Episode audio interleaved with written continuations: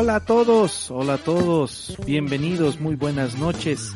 Gracias por acompañarnos a los podcasts del camino. Es un privilegio y un honor una vez más estar frente a ustedes, frente a sus monitores, a sus celulares, para poder transmitirles esto, vivencias y experiencias del camino.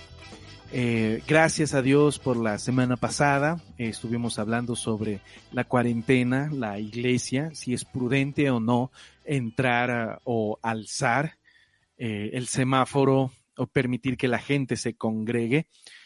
ha sido edificante poder conversar y tener esta, esta conversación con, con nuestros invitados. también le damos gracias a Dios porque eh, esta semana ha sido muy buena para muchos y aunque ha sido muy mala para otras, pero confiamos en que Dios tiene el control de todo. El tema de hoy es la música, la música dentro de nuestras iglesias, dentro de nuestras congregaciones. Así que eh, para esto no voy a hablar solo. En este momento voy a tener a un invitado. El primero de ellos es Israel Herrera, él está con nosotros aquí. Hola Israel, ¿cómo estás?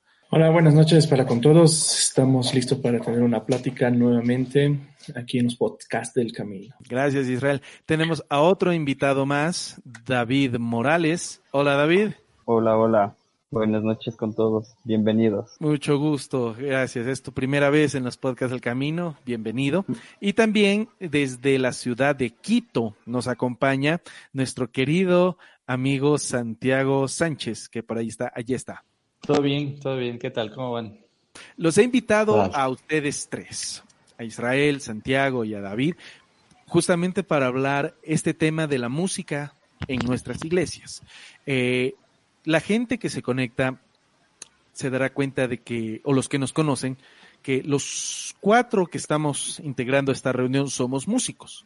Yo toco el piano, Israel toca el saxofón, es su instrumento principal, eh, David toca la guitarra y Santiago toca el bajo. Nos falta un baterista y ya estamos armados. Eh, los he invitado porque eh, nosotros somos músicos, pero no somos músicos de, de bares, ni discotecas, ni de grandes conciertos. Tampoco somos los músicos. Solamente somos músicos, gente que ha aprendido el arte de la música y la ponemos al servicio de la iglesia para glorificar a Dios. El tema de hoy es este, la música dentro de la iglesia. No sé, ¿qué se les pasa por la mente al escuchar esto? Eh, ¿Qué factores son los que intervienen dentro de esta música? Eh, ¿Qué elementos, eh, no necesariamente técnicos tienen que venir, pero sí elementos o factores creativos para hacer música? A ver, a ver, mira, lo que, lo que entendamos que la música es un nuevo lenguaje, no es un nuevo, perdón, es un lenguaje universal que tú puedes transmitir sentimientos a, a esto. Entonces, nuestra misión como músicos, servidores de, de, Dios en una iglesia, pues es transmitir esos sentimientos de adoración, de alabanza, de agradecimiento a Dios cuando nosotros estamos en la iglesia. Eh, ahorita casi eh, no se puede entender de, de, una música o de, una, de un culto o una congregación sin, sin, sin música, ¿no? ¿Por qué? O sea, ¿qué define la música? ¿Qué hace la música? Personalmente yo creo que la música primeramente trata de llevar, como te digo, es los sentimientos de agradecimiento, eh, de súplica, de alegría para, para con nuestro Dios. Es, eso es importante. Y no solamente lo hacemos porque se nos ocurrió, sino de esto ya desde mucho tiempo atrás la gente comienza, la, la gente ha tenido o el ser humano ha tenido ese, ese deseo de alabar a Dios. Incluso en la Biblia habla de que, que uno fue creado para alabar a Dios. Y si nos remontamos aún mucho más en la, dice la palabra de Dios que en la creación los ángeles cantan todo el momento, todo siempre santo, santo, santo, santo a nuestro Dios y, la música, la alabanza nunca ha dejado de, de ser ni de existir. Entonces lo que nosotros hacemos es adaptar la música lo que hacemos es tratar de, de, alabar a Dios con nuestros corazones a través de nuestro instrumento y a través de este lenguaje universal que se llama la música, ¿no? Ahora, yo quiero preguntar esto. ¿Por qué es importante que exista música dentro de nuestras congregaciones viéndolo desde esa forma? Porque, entendamos, el Salmo 150 dice, todo lo que respira alabe a Jehová. Y todo, o sea, alábelo con todos los instrumentos. Primero, ¿qué hacemos con las personas que no saben ningún instrumento? Y en segundo lugar, Jesús cuando habla en Juan capítulo 4, cuando habla con la mujer samaritana, él da un concepto de lo que es alabanza y adoración. Y dentro de ese concepto no se incluye la palabra música. Entonces, si nosotros nos congregamos, nos reunimos, ¿es importante hacer música? ¿Sí o no? ¿Y por qué? Es, pienso que es muy importante porque en la historia si, si nosotros nos, nos dedicamos a estudiar, nos dedicamos a ver la historia y el pueblo de Dios, llamaba al pueblo a alabar y adorar a Dios, únicamente a veces tal vez con las voces, con palmas, con algún ruido, con alguna cosa, con algún cosa. ¿Y qué pasa? Que David comienza a crear instrumentos. Entonces, en el trayecto de la historia podemos ver que la música puede ser una, un canal, una ayuda, un camino para nosotros transmitir alabanza y adoración. Puede decirse que es un medio para llegar a un fin. Sí, se puede decir. ¿Tú qué opinas, Santiago? Bueno, como eh, siempre ha sido mi posición, yo trato de no solo ser músico en la iglesia, sino también ser un, hijo de Dios. Eh, trato de, de, no estar, como te digo, sumido únicamente en la parte musical que para muchos es como el todo, ¿no? O sea, ya llegar a la música, estar al frente y, wow, mejor eh, estar siendo visto dentro de la congregación, etcétera. Pero realmente eh, va mucho más allá. La vida personal siempre tiene que ver con tu relación con Dios, con la comunión con Dios, con el conocimiento de su palabra y lo que predicas. Y claro, no, cuando tú eh, profundizas en lo que es el conocimiento de la palabra, pues eh, la palabra hace que tú te cuestiones todo en tu vida. Y algo de lo que yo me he llegado a cuestionar es precisamente, o sea, cuál es mi rol como músico, cuál es la, importancia o el hecho de que yo haya sido músico por tantos años y, y que, que, de qué sirve. Obviamente en el Antiguo Testamento tenemos a David rey, cuando, eh, cuando eh, puso a los levitas por músicos para que estén cantando continuamente al Señor en el templo, pues eh, obviamente ahí podemos ver la alabanza, los salmos, los salmos dicen, alábenle al Señor con salterio, con arpa, con címbalo, etcétera, etcétera. Sin embargo, este, este, esta forma de alabanza no se vuelve a ver en el Nuevo Testamento. En el Nuevo Testamento ya el, la, forma de culto es, es, distinta y más bien el Señor como que nos muestra una nueva forma de adoración y la adoración básicamente la dice es, como dice Juan 6:24, le dice, ahora quiero que me adoren en espíritu y en verdad. En el contexto en el que habla Jesús, habla en el contexto de que ya no importa el lugar, ya no le decía a la samaritana, no importa si se debe adorar en el monte Sinaí o si se debe adorar en, Jerusalén. Entonces ahí le dice, créeme que el día y la hora vendrá cuando los verdaderos adoradores adorarán en espíritu y en verdad. En otras palabras, eh, se puede entender que el Señor Jesús estaba diciendo que ya no importa si hay música, que ya no importa el lugar, el templo, que para, para muchos de nosotros es tan importante el templo, la iglesia, la congregación. Ya, entonces, eh, a veces es tan importante, se hace tan importante, tan, eh, eh, ¿cómo, se, ¿cómo, se, puede decir? De, de, de, tan, de tanta prioridad el hablar de la denominación, del lugar, de la banda, de, la ropa que debe de usar la banda, etcétera, etcétera. Pero bueno, si nos vamos a lo que es bíblico, el Señor Jesús ya pues prácticamente nos enseña a que la adoración debe ser en espíritu y en verdad. Y eso no es una profundización en el estilo musical, una forma más, más bonita de cantar, cantar más afinado, más rápido, más lento, alzar las manos, bajar las manos, cerrar los ojos y en verdad tiene que ver con tu estilo de vida, tiene que ver cómo vives y cómo tú vives tu comunión con Dios y cómo lo adoras con tus actitudes, lo que dices y lo que piensas a lo largo de tus días y realmente no tiene nada que ver con la música. Ahora, con esto yo no estoy diciendo que en las iglesias no debería haber músicos, porque ciertamente en las congregaciones la música es como que lo que te a veces te pone, te hace que te contactes con lo que está sucediendo en el, culto, ¿no? Entonces, eh, la música, si bien es importante, pero pienso yo que no es algo imprescindible, porque siempre la, presencia de Dios deberá manifestarse de acuerdo a la comunión que tenga cada uno con el Señor y no depender de los músicos. Allí si tocaste una, digo yo, una vaca sagrada.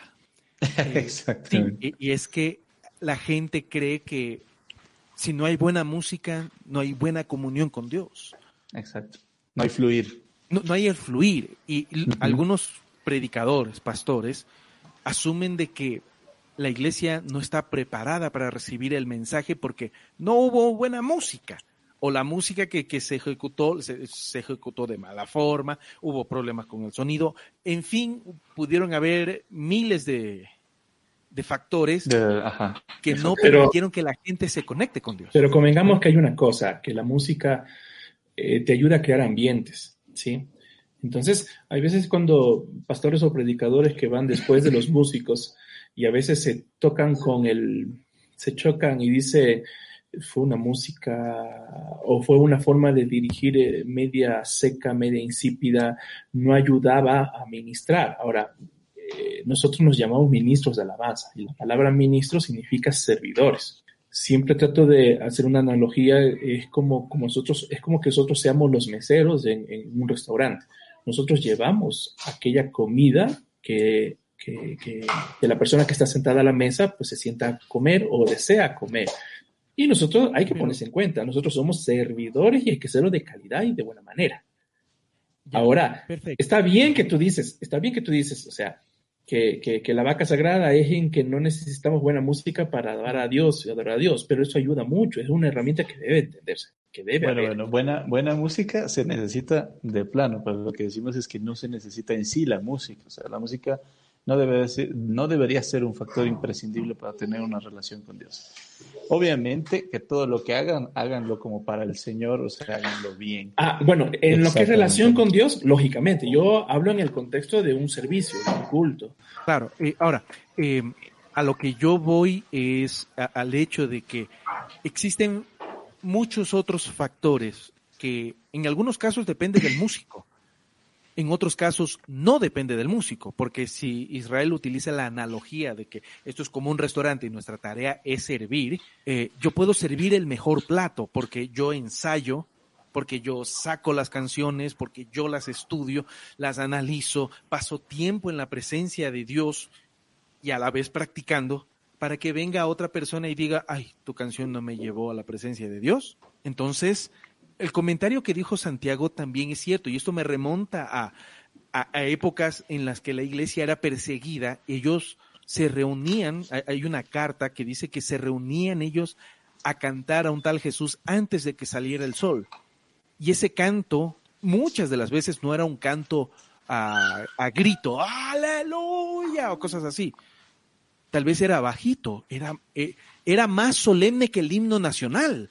Entonces, la intención de la música con arpas, instrumentos, lo que haya vi, lo que haya existido en ese tiempo, era difícil que pase porque donde hacían bulla, corrían el riesgo de ser expuestos. Pero la iglesia en, en tiempos de persecución cantó, adoró, pero no se enfocó en la música.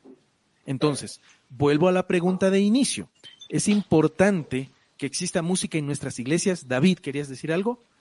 Yo creo y pienso con todo el tiempo que, hemos venido aprendiendo que obviamente la alabanza, la adoración es algo personal, es algo que uno va aprendiendo con la relación que va teniendo con Dios. La música en sí, como decíamos, expresa algo. Entonces, como todos dijimos, es una parte importante, sí, pero siempre y cuando nosotros tengamos en nuestro corazón el sentir de alabanza, más no ir a escuchar música, sino el sentir y obviamente el tener conciencia de que nosotros vamos a adorar a un Dios, de que vamos a cantar a un Dios. O, por último, si no hay música, de igual manera, de ir a buscar de esa forma a nuestro Dios, de ir a alabarlo, como, como dijo Santiago, pues con nuestros actos, con nuestro saludo, con, con absolutamente toda nuestra vida. Ahora, pienso yo que tal vez nosotros como iglesia fallamos en ese aspecto de, de no enseñar correctamente lo que la gente tal vez eh, debe hacer cuando llega a la iglesia. ¿Por qué? Porque la costumbre, ¿cuál es? primero la música, luego la prédica, ofrendas, música, chao. Entonces se ha vuelto una rutina que la gente a veces no comprende el por qué va a la iglesia. Simplemente a veces vamos para oír una buena música, una buena canción, por ahí una que otra nos llega al corazón, lloramos un ratito y chao. Entonces yo pienso que tal vez como iglesia fallamos en enseñar realmente lo que, a lo que vamos, sea en la iglesia, sea en nuestras vidas, sea donde sea. Exacto. Eh, lo que yo voy a, lo que yo voy a al contexto de tu pregunta, o sea, porque aquí, aquí eh, está correcto lo que dice David, pero vamos a, separar contextos. Sí, Santiago también hablaba de, que la música no es importante para nuestra relación con Dios. Es perfecto. David está diciendo de que, la música no es importante para, para saber lo que esperamos cuando nosotros llegamos a nuestras reuniones. Ahora, pero yo te hablo en el contexto de la reunión. ¿sí? En el contexto de la reunión, o sea, para mí es importante. Ahora, tú dices, por ejemplo, que no cantaban, cantaban y adoraban, pero sin música. Mi perspectiva. Yo creo que no puedes decir, mira, dos personas o tres personas que no son músicos, pero cantan. Cantan desafinadito y todo ese asunto.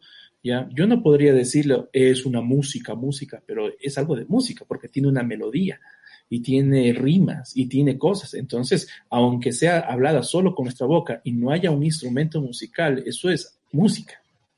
No sé si me van a entender. No sé si es que ya, ya uno quiere ser los, los puristas, dicen, no, es que si no hay instrumento musical, no hay música, ¿no? Pero nuestras cuerdas vocales son cuerdas, como una guitarra, como un piano, como un violín, ¿sí? Y por más desafinadito que pueda estar, está tratando de afinarse, entonces es, una música, ¿sí? Ahora, en, si hablamos en el contexto de nuestras congregaciones, nuestras congregaciones es lógicamente importante porque es una forma para decirle a Dios, te amamos, te queremos y todo. E incluso ponte a pensar, nosotros lo que hacemos es lo que hace más o menos en el cielo. En el cielo alaban y adoran a Dios y hay palabra, ¿sí? Entonces, es lo que nosotros hacemos. Entonces, ¿de qué es importante que exista la música en nuestras congregaciones? Por supuesto, ahora hablamos si es buena o mala, pues eh, Sabemos que, por ejemplo, no hay un músico profesional en nuestra congregación. La mayoría de los que estamos aquí, excepto tal vez tú, Mario, somos aficionados. Ahora hay personas en que tienen oído muy afinadito y dicen, no, esta música de aquí no me llena, no me va ni nada, ¿no? Pero hay gente que, que alaba a Dios sin importar tal vez la afinación, si tal vez importa si estás poniendo dominantes, estás poniendo menores, séptimas, cosas por el estilo. El asunto es, claro, entonces yo he estado en congregaciones en donde la música ha sido musicalmente hablando, así pobre, pero la, gente se gozaba, la gente estaba alegre por, porque había una persona y, eso.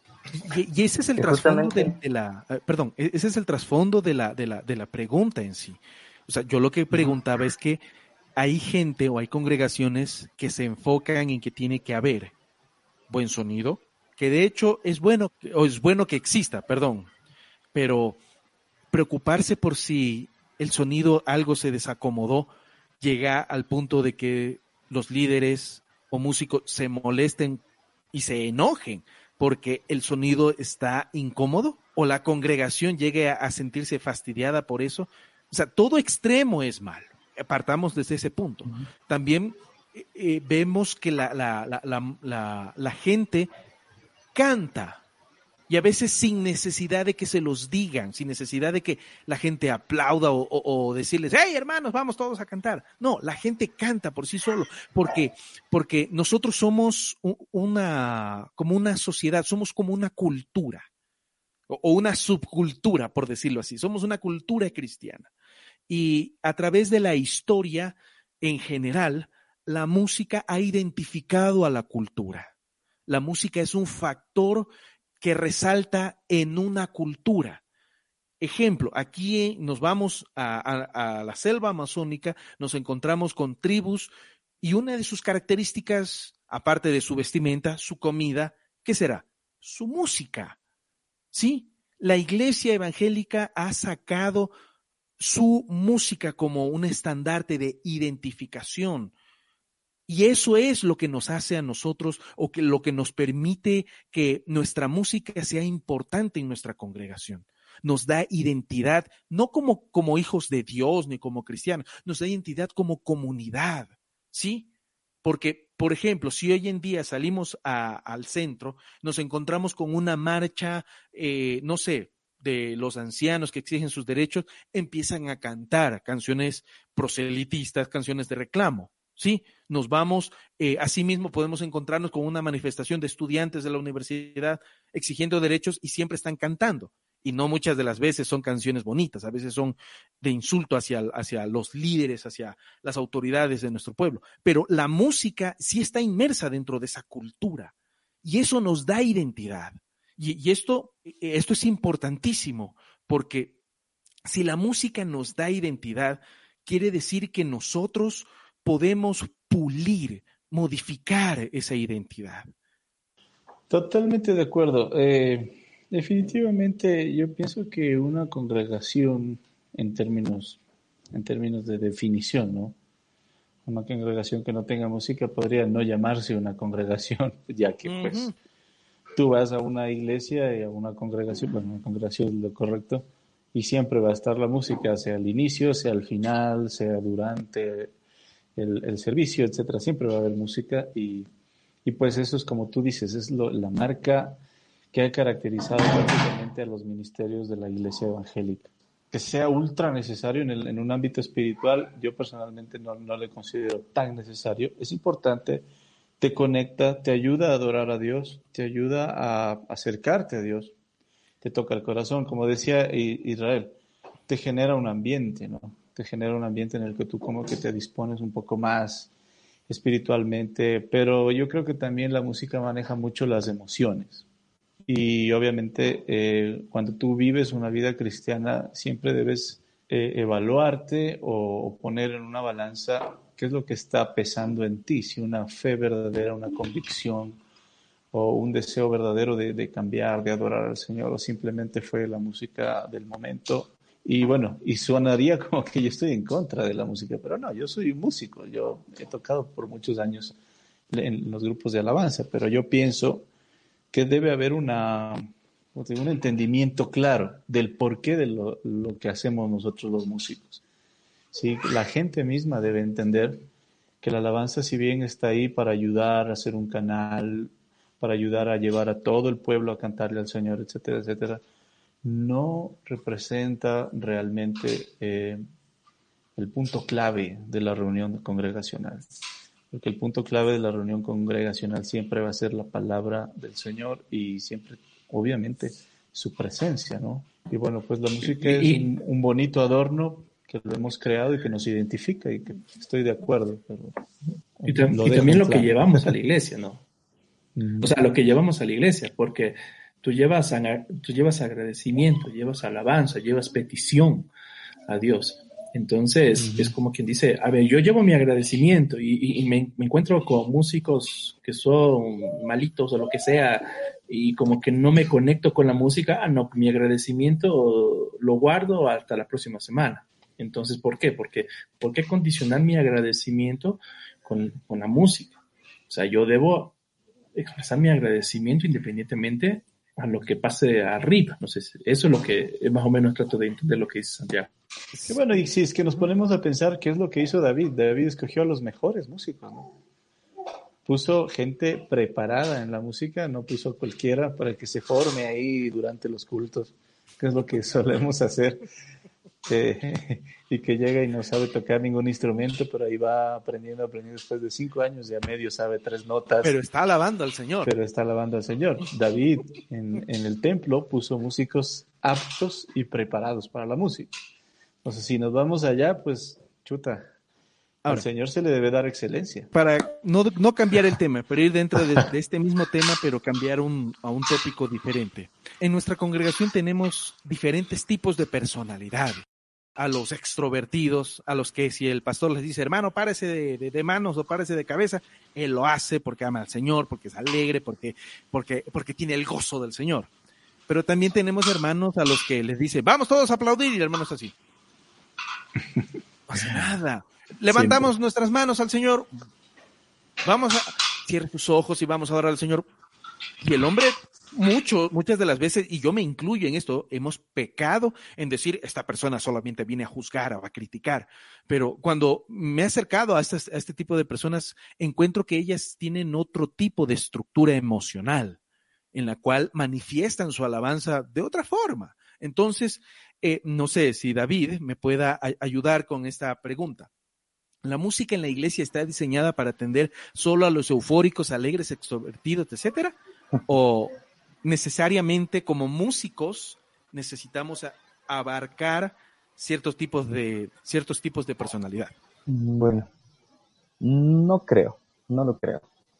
Pienso más bien que, la música en sí, eh, nuestra música, la música cristiana, está creada justamente para, para nosotros en nuestro corazón y en nuestra mente, en nuestros sentimientos, emociones, tratar de crear ese ambiente de, alabanza y adoración.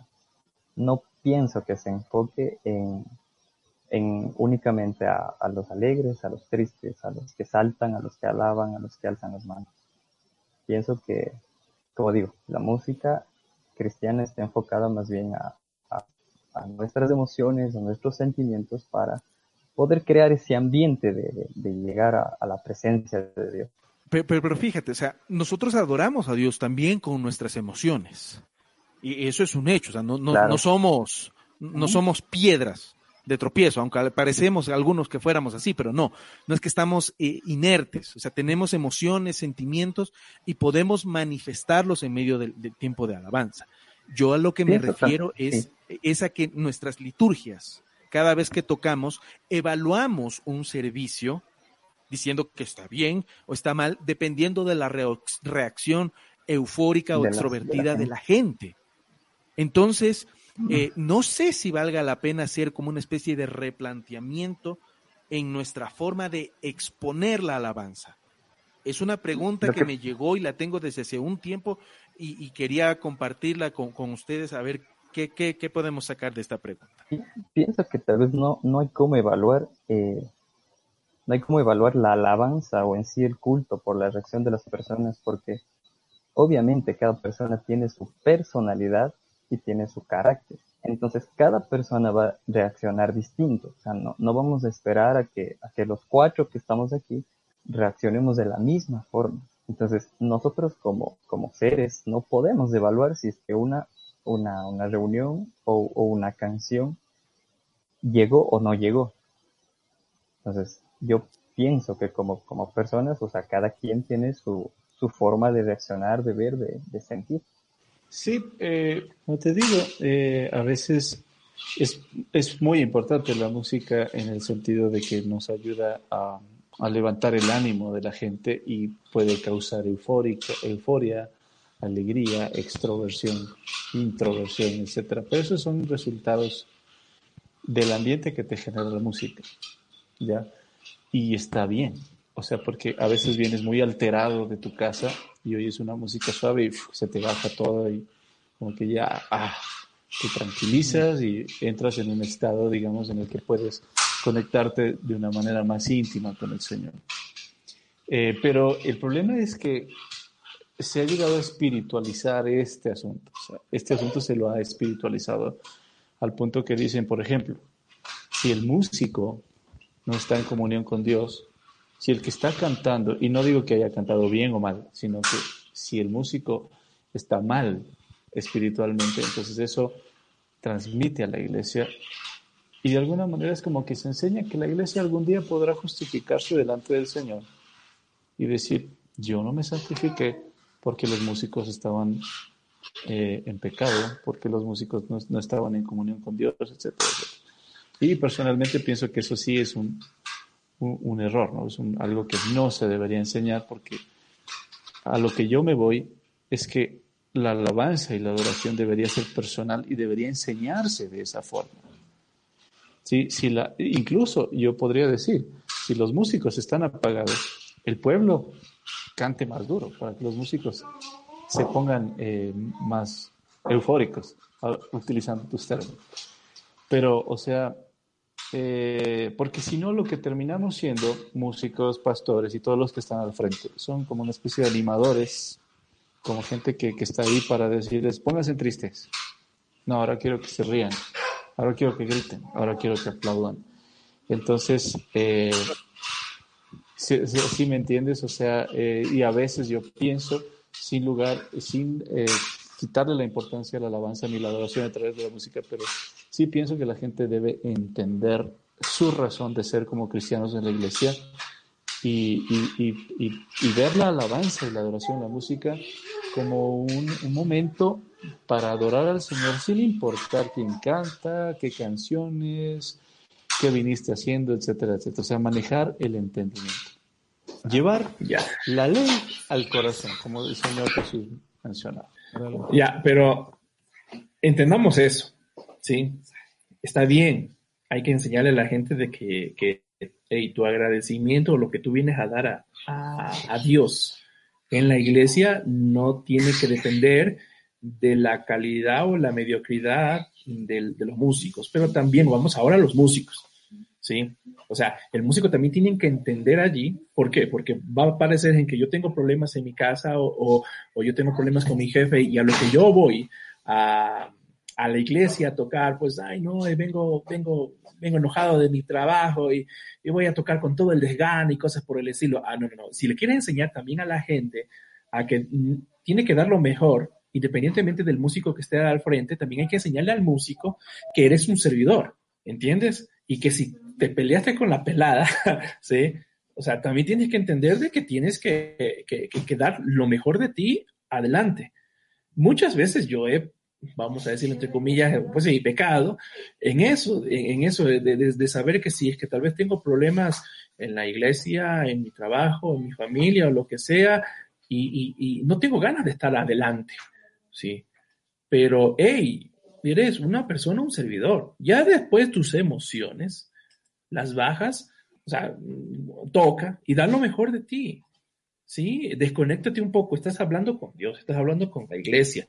Eh, eh, si a veces nosotros decimos, por favor, entra a tu casa y que tú, escúchame, y que tus problemas se queden en las puertas para afuera, ¿sí o no que sabemos decir eso? que no traigas tus problemas de tu trabajo a, la casa.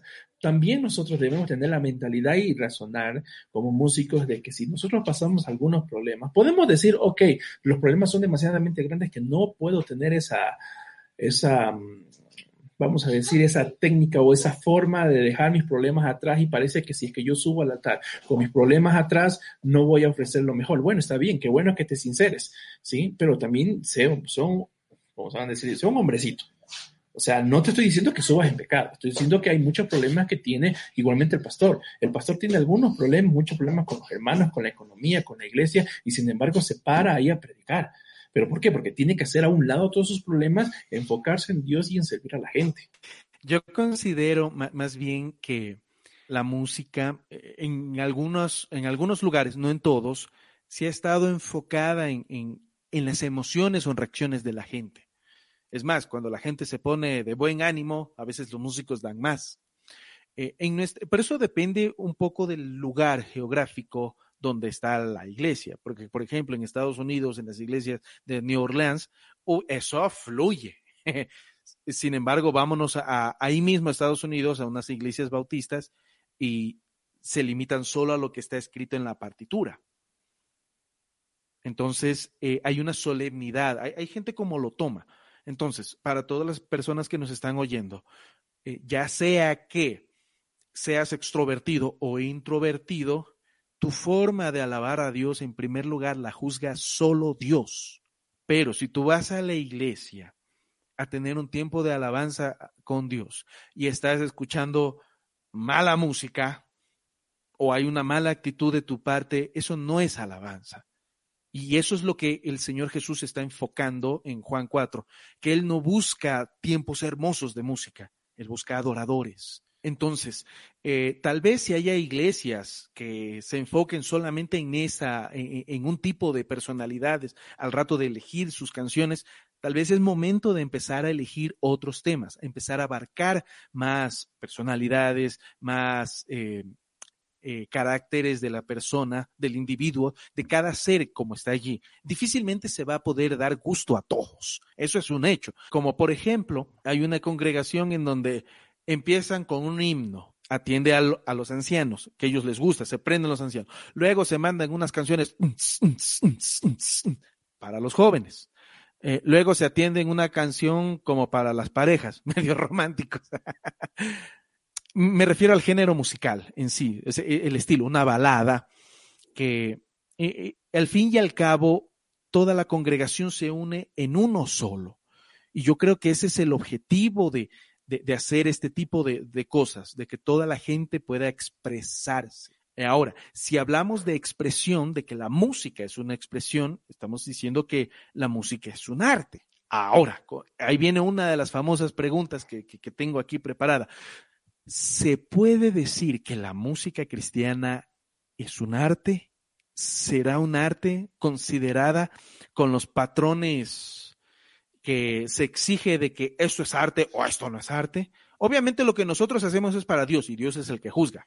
Pero si yo voy a una iglesia donde un grupo de músicas, un grupo de músico, ejecuta música haciendo solamente música para Dios, entonces mi criterio de, de arte salta enseguida. Yo, oye, por Dios, pero al menos afínate, al menos entra en el tiempo, al menos eh, tengan un balance como ensamble musical, no que el guitarrista se escucha lo más alto, o sea, sean un poco coherentes. No sé ustedes qué, qué opinen con respecto a esto. Israel. a ver, verás, es complicado porque yo te voy a poner en, el contexto de cuando yo tenía 15 o 16 años, ¿sí? Y uno no, no, uno no desarrolla la música, uno no, no ha desarrollado el oído musical, hablemos así.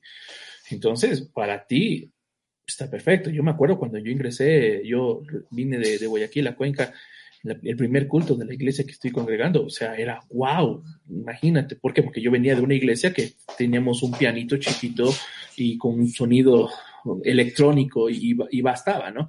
Pero aquí ya me estaba yendo a una iglesia que tenía una banda, tenía una batería, tenía un piano, guitarra, un sonido bueno, no excelente, pero un sonido bueno. Entonces, para mí, yo estaba emocionadísimo y decía, qué musicazo. Decía, qué musicazo.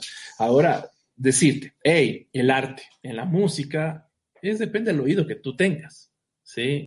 Pero yo sí creo que, que, los músicos no deberíamos conformarnos a quedarnos estancados en un, en un parámetro. Siempre debemos buscar el perfeccionalismo y tratar de ser mejores, ¿no? Nadie es profesional. El profesional es el que se dedica 100% a la música y punto. La mayoría somos aficionados. ¿Aficionado qué significa? Que tenemos nuestras ocupaciones y por ahí tenemos, eh, sabemos tocar un instrumento. Algunos buenos, algunos malos, pero el asunto es nunca estancarse. Y, y, y, para mí, eh, la música cristiana, si tiene arte o no es arte, pues, depende de la persona quien esté escuchando, hermano.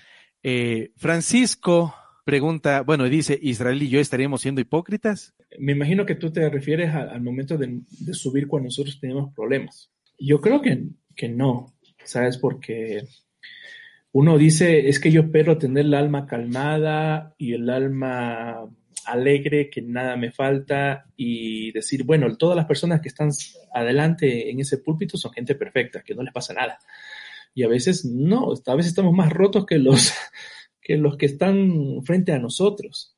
¿Cuál es la diferencia? La diferencia es en que hacemos una pausa en nuestra mente, ¿sí? Y decir, estos problemas que me agobian los voy a dejar a un lado y me voy a enfocar en ti, Señor, y enfocar en tu pueblo para que tu pueblo te alabe y te bendiga. Ahora, sí, yo me bajo del debajo del púlpito o salgo de la iglesia, yo no puedo decir, me sigo igual. No, sigo cambiado. ¿Por qué? Porque tuve una actitud en el púlpito que me ayuda a cambiar o a pensar para que los problemas que yo tengo, poder a enfrentarlos de una mejor manera. Enfrentarlos de una mejor manera. Porque los problemas no es que se van.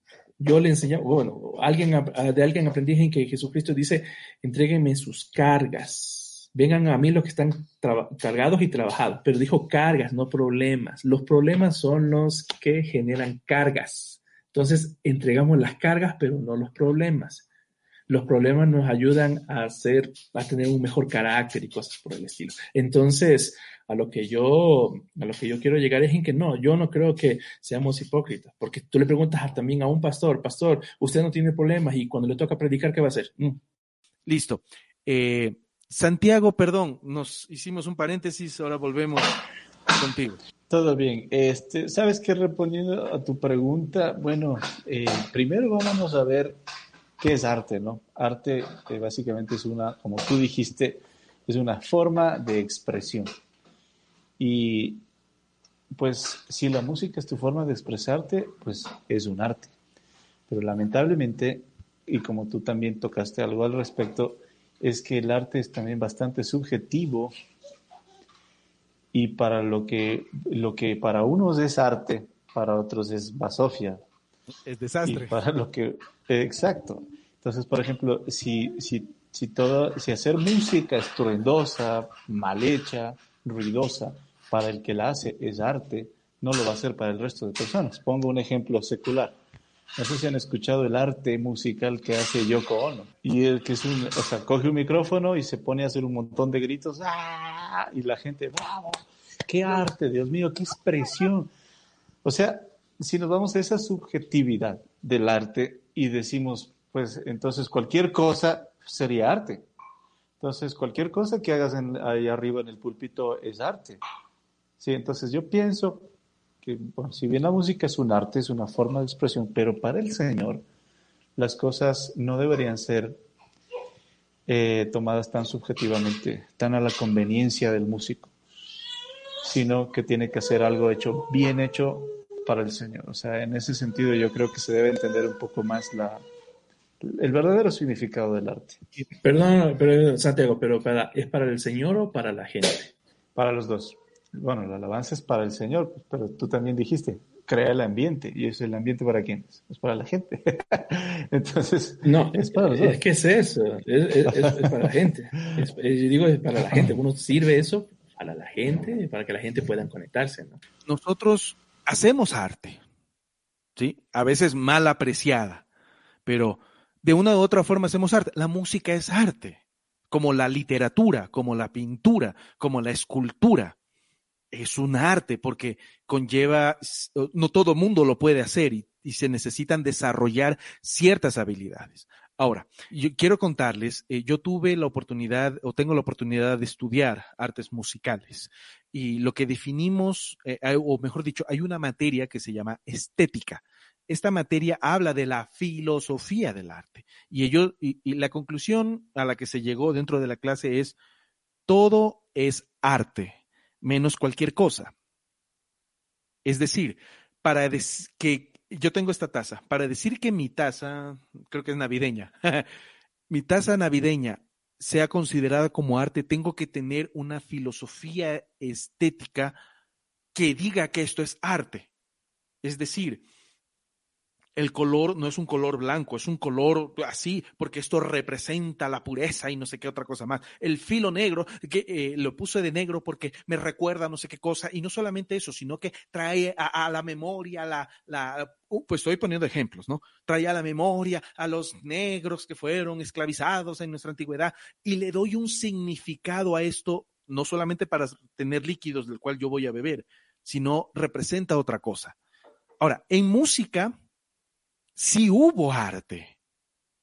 Y esto hablamos de las épocas del, del, Renacimiento, donde la iglesia tenía control de las artes, y exclusivamente del arte musical. Hasta que salieron los eh, la gente que estuvo en contra de, de, de, que la iglesia tenga el control de las artes. Salieron, no eran los protestantes, se me va en este momento el nombre, de, el nombre exacto, los profanos. Y tenemos ahora música profana. Tanto es así que la iglesia tiene que adaptar su repertorio a un género llamado, entre comillas, profano. Remontémonos al 1800, finales de 1800, inicios de 1900. La iglesia cantaba canciones solemnes a forma de himnos. en el transcurso de este siglo, del siglo, del siglo pasado, la iglesia cambió su repertorio musical dejó entre comillas ese tipo de arte y lo adaptó a otro arte que estaba de moda. Por ejemplo, en los años 60, 70, algunas empezaron a meter rock y a la iglesia no le gustó el rock, diciendo que el rock es del diablo y el rock es, del mundo. Pasaron los 80, 90, metieron, se metió el rock, pero un rock más suave, unas baladas, ah, porque eso sí me gusta y eso sí lo considero arte. Pero ya llega a los 2000, 2010, el reggaetón ahora es del diablo. Entonces, hay un factor que la iglesia no comprende eh, el significado de arte. Y, quiero citar a, a, un autor, Donald Husband, y él dice, entre las filas de los cristianos evangélicos, las normas estéticas por lo general son bajas y la evidencia es abundante. Los cuadros que hay en las paredes, los libros de los anaqueles, los discos que tocan, Tantas de esas cosas son productos de una dilución sentimental pietista sobre la integridad estética que debe distinguir el uso cristiano del arte. Pero en esto también debe decirse que los evangélicos no están solos en su, en su acostumbramiento a lo mediocre en el arte y en la literatura una clase de analfabetismo cultural corre por mucho del protestantismo y sin duda también por la vida de cada una de nuestras iglesias. Si yo me paro en este momento a hacer lo que hace Yoko no, la iglesia no lo va a apreciar. Y es normal que no lo aprecie porque no conocen de este arte. Yo puedo decir que ¡Ah! ¡Ah! ¡Ah! es mi alabanza al Señor y es mi expresión.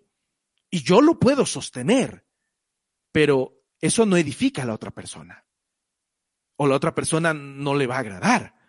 No sé, David, si tienes algo que decir. Bueno, como lo decimos, o sea, el arte en general depende del nivel o depende de, de lo que haya aprendido cada persona. Hablando como arte, el simple arte. Entonces, si una persona que sabe dos acordes, obviamente va a ver como arte a una persona que toca cinco para él va a ser, para él va a ser lo máximo. O sea, wow, nunca he visto que alguien toque cinco acordes. Entonces, puedo decir que obviamente es arte. Dijimos que el arte depende de quien lo escucha, de quien lo ve, de quien lo observa, de quien lo analiza, de quien, etcétera, etcétera, etcétera. Pero obviamente ese análisis, esa, esa observación que hacemos cada uno de nosotros, lo hacemos con el entendimiento, o sea, con lo que sabemos. Entonces, si nosotros no conocemos mucho del arte, no podemos, en primer lugar, opinar. Y en segundo lugar, eh, disfrutar de, de, eso que estamos oyendo. Exactamente, estoy súper de acuerdo con lo que han dicho. O sea, irse a la definición de lo que es arte, pues nos ayudaría a entender un poco más la forma de expresión eh, de, de la música como tal, como arte. Y obviamente teniendo en cuenta yo como músico que hay una subjetividad en cuanto a lo que se considera bello y en cuanto a lo que se considera feo o desagradable, pues a nosotros no nos queda más que hacer, mejor dicho, lo que se considere aceptable a los oídos de toda la gente. Porque no porque yo sea artista y que mi criterio del arte sea súper extraño, significa que todo el mundo tiene que entenderme y respetarme. Al menos en la iglesia cristiana no creo que este, ese concepto funcione. Por ejemplo, en la pintura, en la escultura, en la arquitectura, esas cosas pues son aplaudibles. Pero cuando se trata de, de acercarse al Señor, de ser un solo canto con el pueblo hacia el Señor, pues pienso yo que deberíamos ser muy prudentes respecto de nuestra propia concepción del arte o de la música como arte. Sí, sí, por ejemplo, si a mí me parece que la música debe hacerse con un tarro de duraznos y un cepillo de dientes, tuk, tuk, tuk, tuk, está bien para mí y para los que se identifiquen conmigo, pero no todo el mundo se va a identificar con eso. Entonces, eh, por eso nosotros debemos manejar una prudencia. Bueno, la música debe ser tomada con prudencia. Uno debe tener prudencia respecto de lo que uno considera arte uno debe tener prudencia respecto del manejo de las emociones. Sí, o sea, eh, pienso yo que las emociones son importantes, pero no, no tampoco el, excesivo descontrol de las emociones es bueno dentro de la iglesia, ¿no? Eh, obviamente, hay Pablo en el Nuevo Testamento dice que todo se debe hacer con orden. Y para que haya orden debe haber entendimiento en las cosas. Entonces la gente debe saber que si está cantando una canción alegre, pues está cantando una canción alegre, una canción de gozo. Y que no porque la canción es alegre yo me voy a parar de cabeza y voy a dar vueltas, eh, voy a empezar a, ridiculizarme, a ridiculizar la iglesia, etcétera, etcétera. Entonces, bueno, creo que eh, esas son las pequeñas cosas que ni, ni, la iglesia, ni los predicadores, ni los músicos tomamos en cuenta como para enseñarnos los unos a los otros. O sea, la expresión adecuada de un arte musical en orden, con entendimiento, o sea, entendiendo las bases y la razón de por qué se hace, eh, y no en el egoísmo o en la soberbia del músico, de que lo que yo hago es arte y si les gusta bien y si no también, sino que simplemente si lo vas a hacer, hazlo bien, hazlo con responsabilidad, aprende música, hazte bueno, practica. Y si puedes transmitir y expresar algo con eso y adorar al Señor con tu don, con tu talento, pues genial. Y si hay gente que se identifica y si hay gente que te acompaña en esa adoración y en esa alabanza, pues mucho mejor. Pero, eh, o sea, pero todo parte de un entendimiento de las cosas. Eh, más allá de espiritualizar o religiosar, meterle religiosismo, digamos, al aspecto musical dentro de la iglesia. Entonces, por eso, volviendo a mi primera opinión, la música es importante, pero no es imprescindible dentro de la iglesia, ¿sí? Porque la, la música te ayuda en muchos aspectos pero también en muchos aspectos puede llegar a ser punto de discusión, puede llegar a ser punto de controversia, punto de roce, de críticas y aún de tropiezo. Es un muy buen comentario. Y bueno, tal vez ya para ir cerrando, porque este tema de la música eh, cristiana, de la música como arte, da para largo y hay mucha tela que cortar. Eh, yo sé que el tiempo ahora es corto para nosotros y, esto de paso a la audiencia eh, les dejo para la próxima semana. ¿Qué es entonces la música cristiana? Hablamos de que la música es cristiana, es un arte, ¿sí? Eh, y, quisiera concluir con, con, estas palabras de que eh, la música es un arte, pero es un arte, la música cristiana y al menos la que nosotros deberíamos procurar eh, realizar o procurar hacer, es un arte, pero un arte elevado, un arte que transmita, un arte que conduzca a la gente a Dios, un arte elevado a nivel de la cruz. Eso implica que nosotros como músicos eh, tenemos que dejar lo que decía Israel al principio, mm, ay, que tuve un día mal. No, voy a hacer arte y eso va a ser fundamental de que mi estado de ánimo no intervenga en eso. De que por más de que esté bajoneado, esté triste o me venga peleando con mi novia, lo que sea. ¿Sí? Eh, segundo, de que mi música no solamente va a atender a un grupo de personas con ciertas emociones, sino a varias, porque soy músico y cada gente tiene la a cantar y hacen que su música, perdón, hace que, que el tiempo de alabanza sea único para ellos. Entonces yo tengo que generar ese ambiente para todos, ¿sí? Y como conclusión, tal vez que la música sí es importante en nuestras congregaciones, es muy importante, pero no es lo más importante. La razón por, que no, la razón por la que nos congregamos y por la que servimos es por amor a Dios y en segundo lugar lo hacemos para aprender la palabra del Señor y ponerla en práctica. ¿Sí? Esa sería mi conclusión para esta noche. Eh, y para la próxima semana vamos a analizar qué es la buena música, qué función debería cumplir la música. Es una gama o es un abanico que se abre y necesitamos eh, no digo analizarlos todos, pero sí tal vez hacer mención en la música que hacemos, con qué función social la hacemos. ¿Sí? Y espero tenerlos a los tres. Cualquier duda, comentario, por favor déjenlos ahí en los comentarios, compartan y transmítanlo. Gracias Israel. Muchas gracias. Ojalá que la próxima semana también podamos tener unos temas apasionantes que creemos que van a ser mucha bendición para ustedes. Gracias David, gracias Santiago. Que el Señor les bendiga mucho. Gracias chicos. Mario, siempre gracias por tu invitación. Para mí es un honor estar aquí compartiendo ciertos pensamientos.